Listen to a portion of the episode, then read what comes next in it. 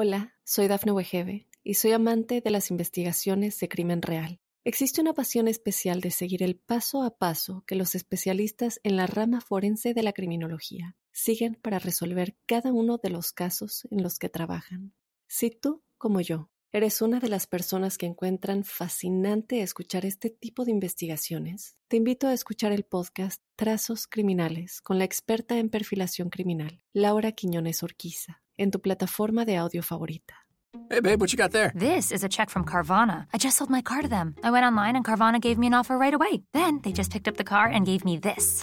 Well, that's a big check. Well, obviously, you could put this towards your next car, or we could finally get that jacuzzi, or I could start taking tuba lessons, or I could quit my job and write my memoir. Or I can put it towards my next car with Carvana. Sorry, your check, not mine. Sell your car to Carvana. Visit Carvana.com or download the app to get a real offer in seconds.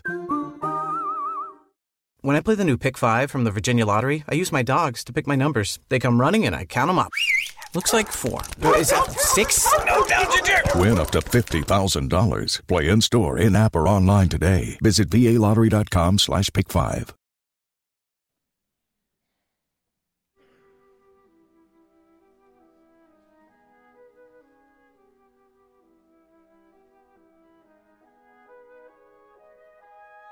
Hola, hola, bienvenidos al episodio número 45 de este espacio, de este podcast que se llama La Huella OVNI. Yo soy Jorge Luis Zuckdorf. Eh, a partir de este momento, como en todos nuestros espacios, nuestros programas, nuestros episodios, vamos a empezar a bucear en el mundo del fenómeno ovni. Como siempre, eh, la premisa es que no vamos a dar ni vamos a buscar esas verdades absolutas que nos expliquen definitivamente cada tema, sino que lo que vamos a hacer es abrir un espacio para pensar, para analizar, para entre todos poder tener las herramientas necesarias para empezar a generar cada uno sus propias conclusiones. Me encuentran en redes, en Instagram soy arroba Jorge Luis. Oficial, arroba Jorge Luis S. Oficial, en Twitter soy arroba Jorge Luis S-77 y para preguntas, consultas, debates, sugerencias sobre este, sobre este espacio usamos el hashtag numeral la huella ovni. Ahora, sin más, si les parece, vamos a ir con este nuevo episodio a sumergirnos en todas estas intrigas, estos interrogantes, en todas las preguntas que nos genera pensar en qué hay sobre nuestras cabezas. ¿Hay vida en el espacio? ¿Nos visitan?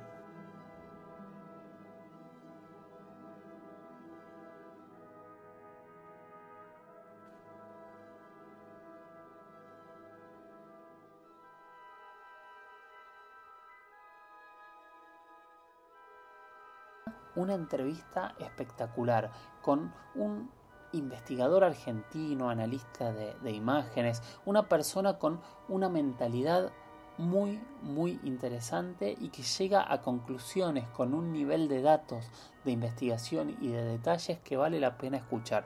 Va a ser una entrevista de casi media hora, pero les recomiendo que escuchen y estén atentos a cada uno de los temas de los que nos va a hablar ahora Luis Anino. Esta entrevista tiene que ver con un análisis muy detallado de qué está ocurriendo después de todas las declaraciones del Pentágono y todas las promesas de que van a seguir desclasificando material. ¿Realmente estamos ante una nueva era en torno al fenómeno ovni, qué va a suceder, qué es lo que va a decir la NASA y qué dijo hasta ahora y cuán importancia y qué importancia tiene. Todo esto son algunos de los temas que vamos a hablar ahora con Luis Anino en la huella ovni. Pero me gustaría primero, Luis, que, te presentes vos, que nos cuentes este, quién sos, a qué te dedicas, eh, todo eso. Bueno, Jorge Luis, primero que nada, darte las gracias por invitarme a participar de, tu espacio. Y bueno, respondiendo a la pregunta, este, en principio comentarles que mi nombre bueno, es Luis Emilio Annino, que estoy formado en la carrera de Geografía en la Universidad Nacional de Cuyo. Eh, dentro de esa disciplina particularmente tengo interés en lo que es la geografía política o la para muchos a veces asociado a la idea de geopolítica. Tengo particular interés en temas relacionados con la defensa, con las relaciones internacionales, con el desarrollo científico y tecnológico. Particularmente dentro de ese tema me interesan los desarrollos en materia aeroespacial que em, uno no puede dejar de asociar o establecer un vínculo con este tema que es de particular interés y que de algún modo nos convoca en esta ocasión, ¿no? que es el de los fenómenos aéreos eh, no identificados. en ese sentido, bueno, también les comento a los oyentes que soy el autor del blog Órbita Cero Mendoza Argentina, así se lo puede buscar con el nombre largo y si no en Blogspot es Órbita Cero Mendoza, eh, donde eh, diariamente o frecuentemente comparto información, investigaciones, artículos relacionados eh, no solo con el fenómeno ovni, sino también con otros temas asociados, generalmente en materia de astronomía, particularmente lo que es astrobiología, astrofísica, exoplanetas, que tiene mucho que ver con, estos temas de, interés este, particular, lo que es SETI, en fin, toda esta serie de temáticas que apuntan a establecer una conexión entre estos fenómenos aéreos no identificados y su posible potencial conexión con la existencia de vida extraterrestre. Luis, ¿qué opinas de las imágenes que, se empezaron a publicar ya hace algunos años, pero que en estos últimos meses eh, eh, tuvieron tanta repercusión en la prensa en general, eh, realizadas por la Marina de Estados Unidos y confirmadas por el Pentágono? Estas imágenes a las que estás haciendo referencia son conocidas desde que fueron divulgadas en el New York Times y también en otros medios este, periodísticos de relevancia en Estados Unidos y fundamentalmente impulsados desde la empresa Chudestar Academy, son conocidos como eh, Gimbal, Go Fast y Tic Tac o FLIR 1. Eh, son tres videos que muestran eh, fenómenos aéreos no identificados registrados por sensores infrarrojos situados en aeronaves FA-18 Super Hornet de la Marina norteamericana. Estos tres videos durante mucho tiempo se, cuestionó su origen, su naturaleza, su veracidad. Eh, de hecho, han habido eh, algunos refutadores que han pretendido señalar este, distintas explicaciones presuntamente prosaicas, pero eh, el punto clave en esto es que tanto en 2019 como, ahora recientemente en 2020, esas imágenes em, fueron refrendadas, reconocidas como eh, representando a fenómenos aéreos no identificados. El año pasado eh, fue la Marina norteamericana la que reconoció ese carácter y de hecho a partir de ese, de ese momento es que propuso y planteó la necesidad de, establecer un protocolo para que su personal pudiera eh, relatar sus experiencias sin sentirse eh, amedrentados o afectados eh, en su rol profesional. Y ahora más recientemente, en abril del corriente año, con el reconocimiento por parte del, del Departamento de Defensa, específicamente del Pentágono, de que es nuevamente lo que está registrado ahí son fenómenos aéreos no identificados. Eh, debemos entender que si el Ministerio de Defensa de una de las principales potencias mundiales ha establecido su incapacidad para identificar este fenómeno, todas aquellas explicaciones que pretenden resolver el, problema eh, quizás se encuentran con este obstáculo muy importante, eh, que es justamente la incapacidad de un órgano de, alta sensibilidad en cuanto al análisis y la interpretación de este tipo de documentos, de no poder definirlo. Así que mm, le doy un, valor muy, muy significativo, muy relevante y por supuesto con muchas expectativas sobre futuras revelaciones de un carácter similar a este. ¿Cuáles son los anuncios que han eh, dado oficialmente desde Estados Unidos? ¿Cuáles son ciertos, cuáles no, si hay alguno que no lo es? ¿Y qué importancia le das a este tipo de anuncios? Bien, con respecto a esta pregunta, em, yo lo que tomaría es básicamente eh, la última, eh, quizá la más conocida de todas y que tuvo mucha repercusión internacional, que fue justamente el comunicado emitido desde el propio Pentágono, en la cual este, un poco dejaba en claro la naturaleza genuina de estos tres videos que hemos mencionado y que no solo son genuinos, sino que eh, demuestran que eh, corresponden a fenómenos aéreos no identificados. Con esto, eh, el Pentágono no es que le esté dando alguna caracterización particular, esto es asociarlo inmediatamente con, con, un posible origen extraterrestre. Lo que está haciendo lisa llanamente es reconocer que no pueden determinar o demostrar qué lo que es, aunque tengamos en cuenta que teniendo un amplio abanico de recursos eh, de análisis y de inteligencia, eh, sobre todo para este, vigilar a sus adversarios más, más potentes, más capaces, mayormente China o Rusia.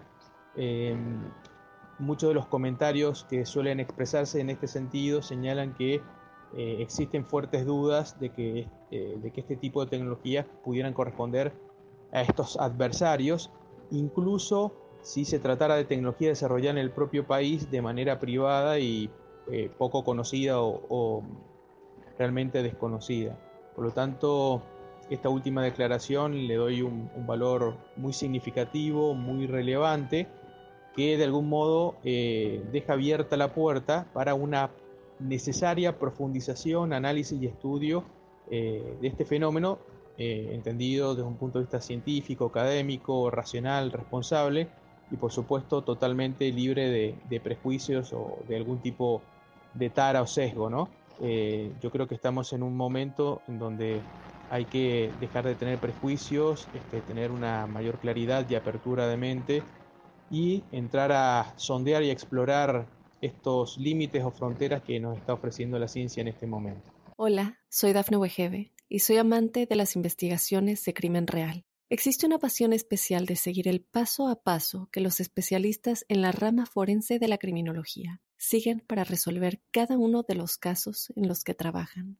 Si tú, como yo, eres una de las personas que encuentran fascinante escuchar este tipo de investigaciones, te invito a escuchar el podcast Trazos Criminales con la experta en perfilación criminal, Laura Quiñones Orquiza, en tu plataforma de audio favorita pensás que es lo que pueden llegar a publicar? ¿Hay algo que sorprendería desde algo muy, muy oculto o pensás que tiene que ver con eh, darle un marco de confirmación a cosas que ya conocemos?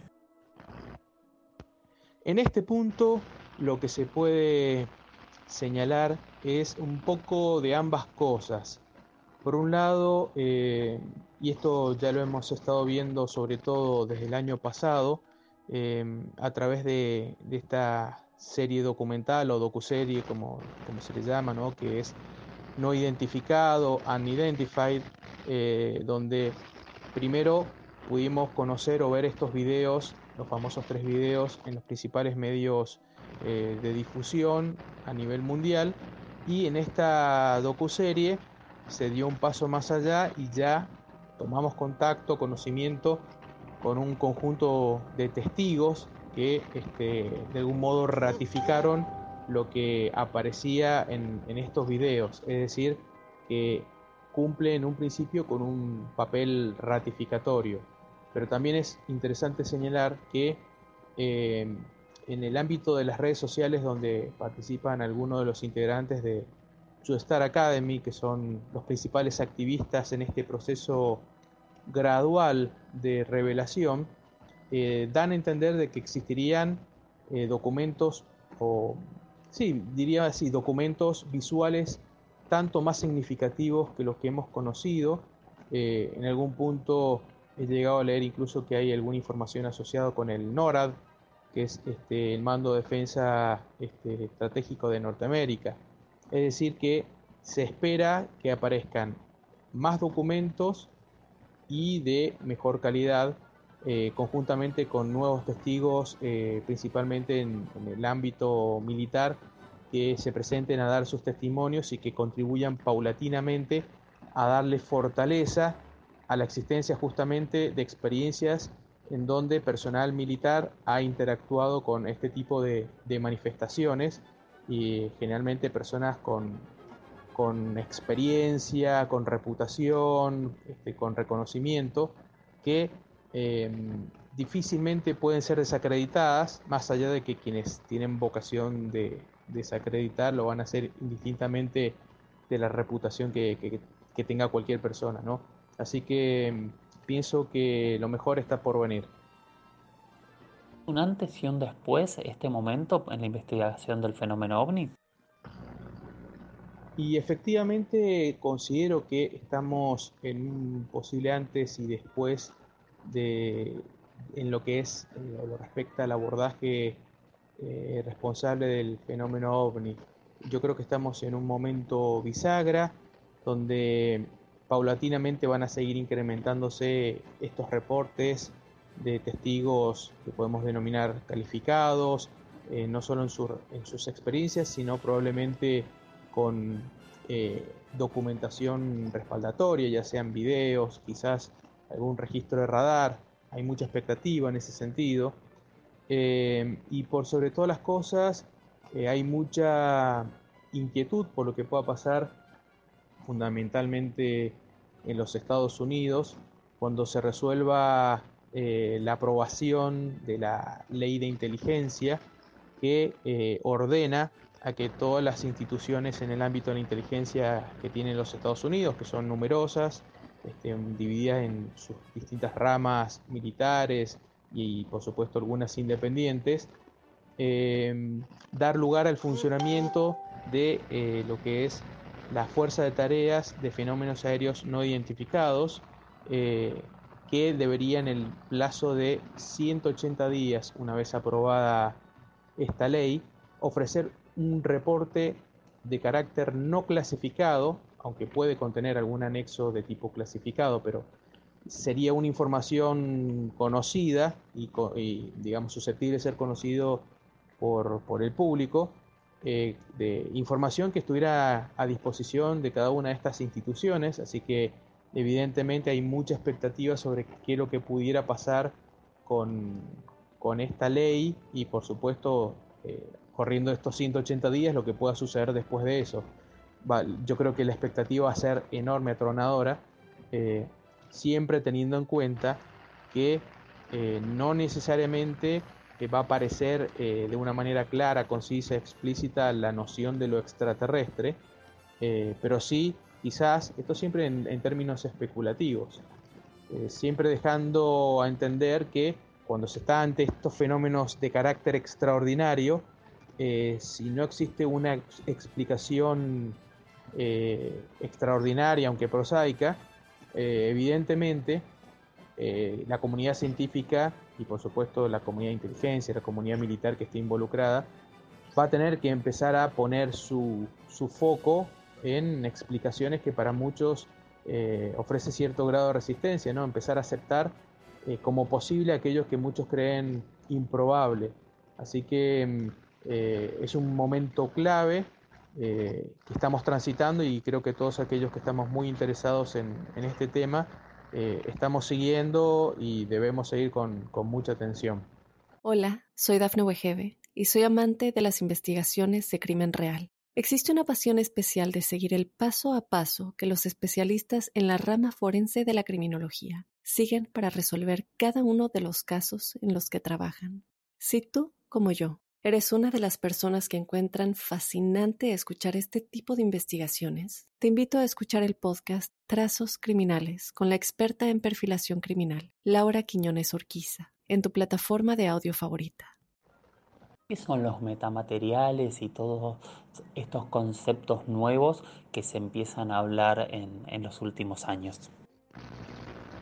Bien, eh, con respecto al tema o concepto eh, metamaterial, conviene distinguirlo de otro, de otro término que, parece similar pero que no lo sería, y es el de los ultramateriales.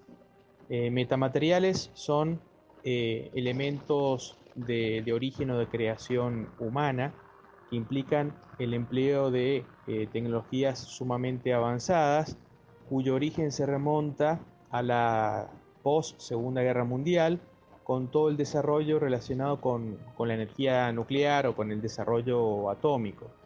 Eh, de hecho, eh, los países que están más avanzados en este tipo de desarrollo son justamente potencias que tienen un amplio eh, avance en lo que es el empleo de reactores nucleares, de laboratorios científicos donde se emplea alta tecnología y muchos de los metamateriales han sido creados justamente por estos países que poseen eh, un sistema científico y tecnológico de primer orden, ¿no? sumamente avanzado. Eh, pero bueno, no dejan de ser tecnologías eh, de desarrollo y de concepción humana. El término ultramateriales es un término que ha sido de algún modo planteado, concebido por el doctor Gary Nolan, que ha trabajado conjuntamente con el doctor Jacques Vallée en este, la caracterización de ciertos incidentes en los cuales se ha registrado el avistamiento de fenómenos aéreos no identificados, su aparente explosión, choque o caída y su posterior eh, recuperación de restos eh, materiales de esos choques o caídas y finalmente su análisis, estudio, eh, valoración en algún ámbito eh, laboratorio, centro de investigación, etc. O sea, se tienen que dar esas cuatro características. Em, lo que tiene significativo justamente es que eh, se entiende que estos ultramateriales tendrían características desde el punto de vista de su composición atómica, su caracterización isotópica como diferente de aquellos que existen en nuestro planeta. Es un área que está en pleno estudio, en pleno desarrollo, incluso quienes investigan esto, bueno, aún mantienen sus dudas, pero eh, el propósito o la expectativa también que existe en, este, en esta área o en este terreno es justamente demostrar que este tipo de, de materiales podrían podrían ser de un origen no terrestre.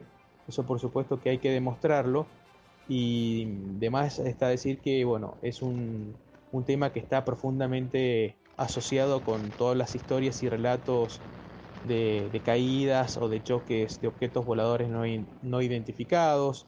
Eh, el caso más conocido, por ejemplo, sería el caso de Roswell e incluso eh, testimonios de personajes eh, claves en esta historia, como por ejemplo Bob Lazar, que en su momento habló, habló del, elemento 115. Eh, recordemos que bueno, fue esta persona que dio a entender que en el área 51 habían instalaciones secretas donde se estudiaban, se analizaban, incluso se testeaban platillos voladores, para decirlo muy, muy coloquialmente. Em, esta es un área aún gris, que no está muy, muy clara, muy definida, pero lógicamente, si los resultados llegaran a confirmar este presunto origen exótico, estaríamos quizás por primera vez ante la evidencia concreta de que estos objetos voladores no identificados serían verdaderas naves de origen extraterrestre y sería por supuesto eh, un, hecho trascendental, ¿no? Eh, hasta diría desde el punto de vista histórico. Pero bueno, insisto en eso, es un área que está todavía en desarrollo, con mucha especulación y eh, como, como, pasa en otras materias que, tienen que ver en, esta cuestión de la ufología, eh, muchos estamos atentos a que aparezcan este tipo de resultados.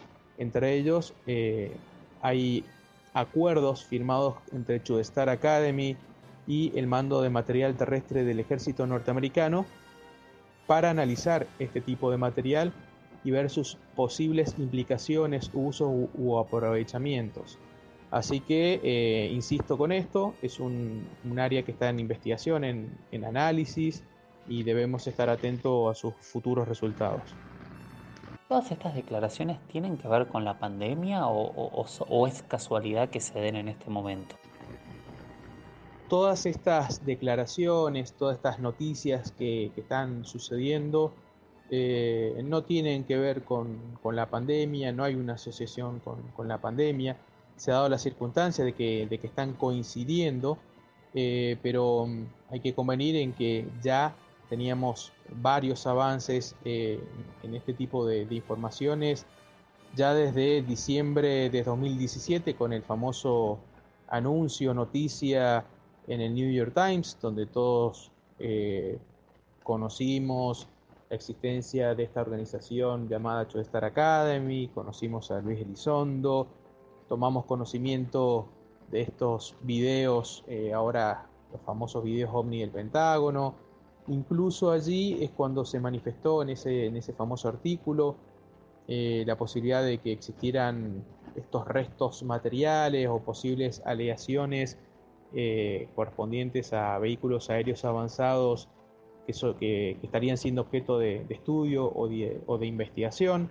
Así que en principio diría que no es una historia reciente o nueva, que en realidad forma parte de un continuo, de algo que, se viene dando paulatinamente desde incluso antes tal vez, eh, y que bueno, mantiene su curso y va a seguir hasta incluso posteriormente a que ojalá pronto bueno, podamos superar este problema de la pandemia.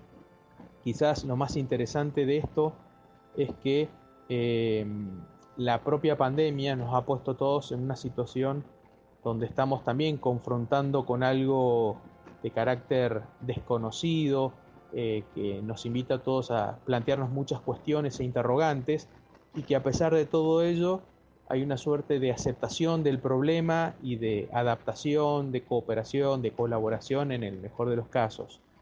Creo que en este punto uno puede establecer una correlación con lo que está sucediendo. Eh, pienso yo que ya durante décadas de difusión de, la temática ovni, parte importante de la sociedad eh, asume que el fenómeno existe y que por supuesto discute su naturaleza, su origen eh, extraterrestre, intraterrestre, ultraterrestre, visitantes humanos del futuro, en fin, eso es un, punto que siempre va a estar en, cuestión. Pero mm, la, la pandemia lo único que hace es quizás hasta apagar un poco este debate justamente por, por lo grave, por lo serio, por lo importante que es la resolución de, este problema que afecta a toda la humanidad.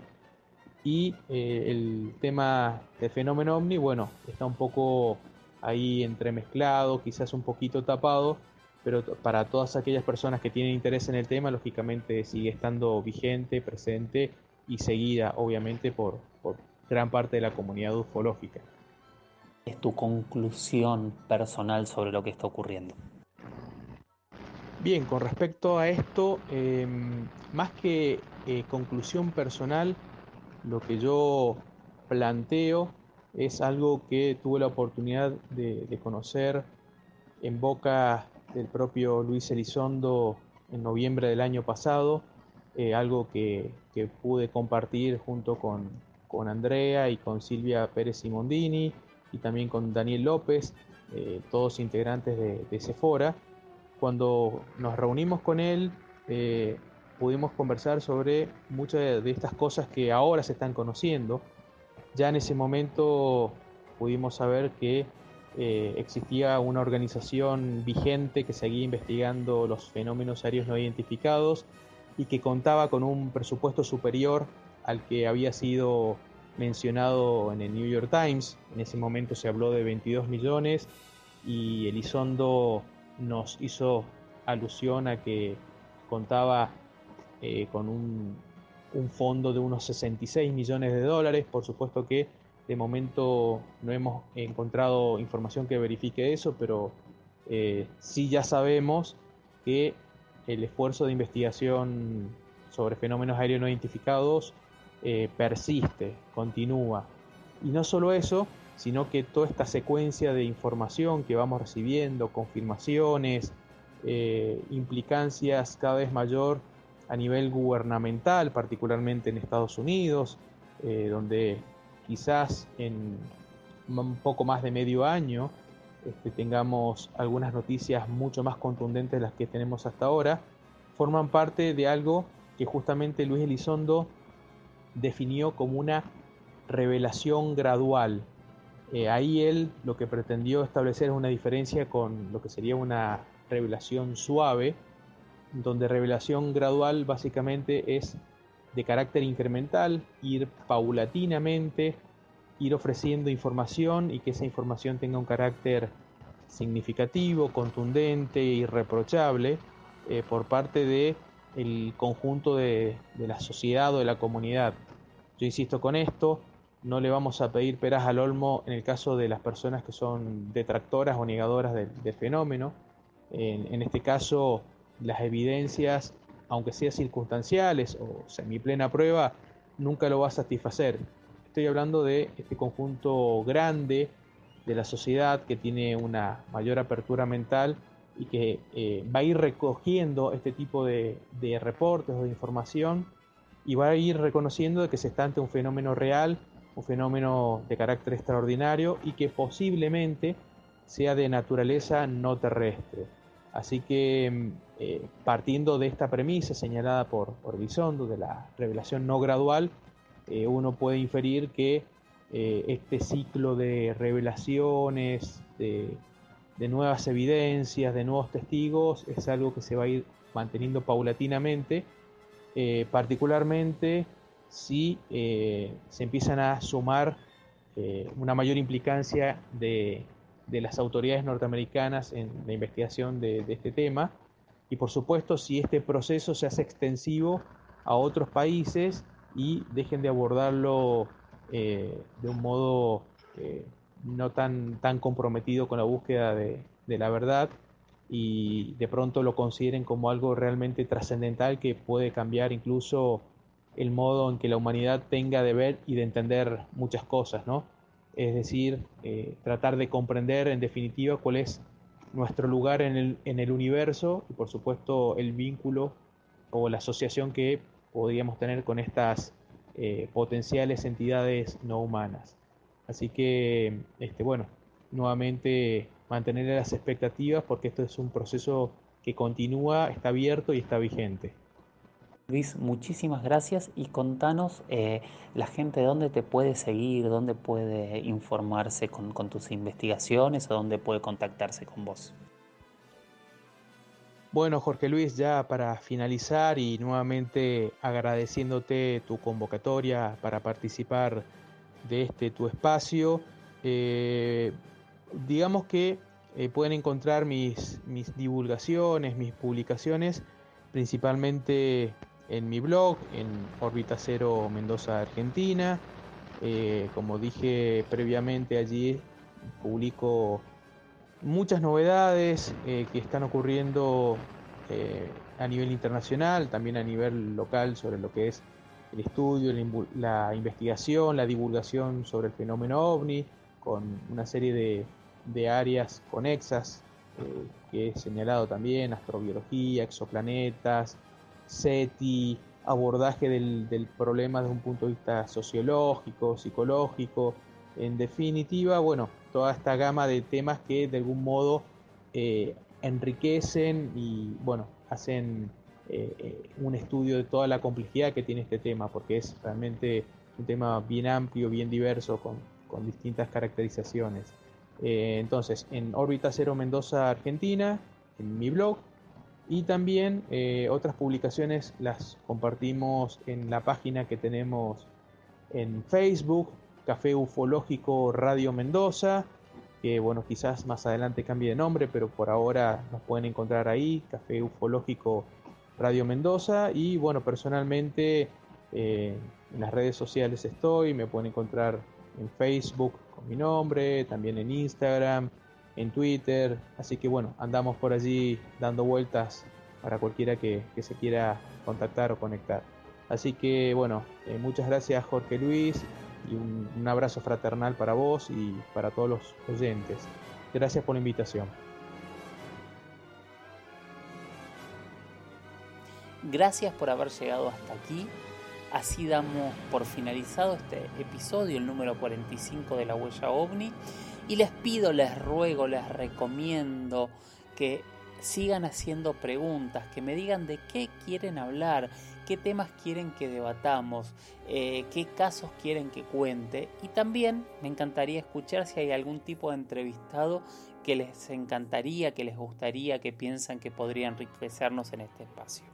Gracias por estar aquí, gracias por escuchar y nos seguimos escuchando en el próximo episodio. Chau, chau.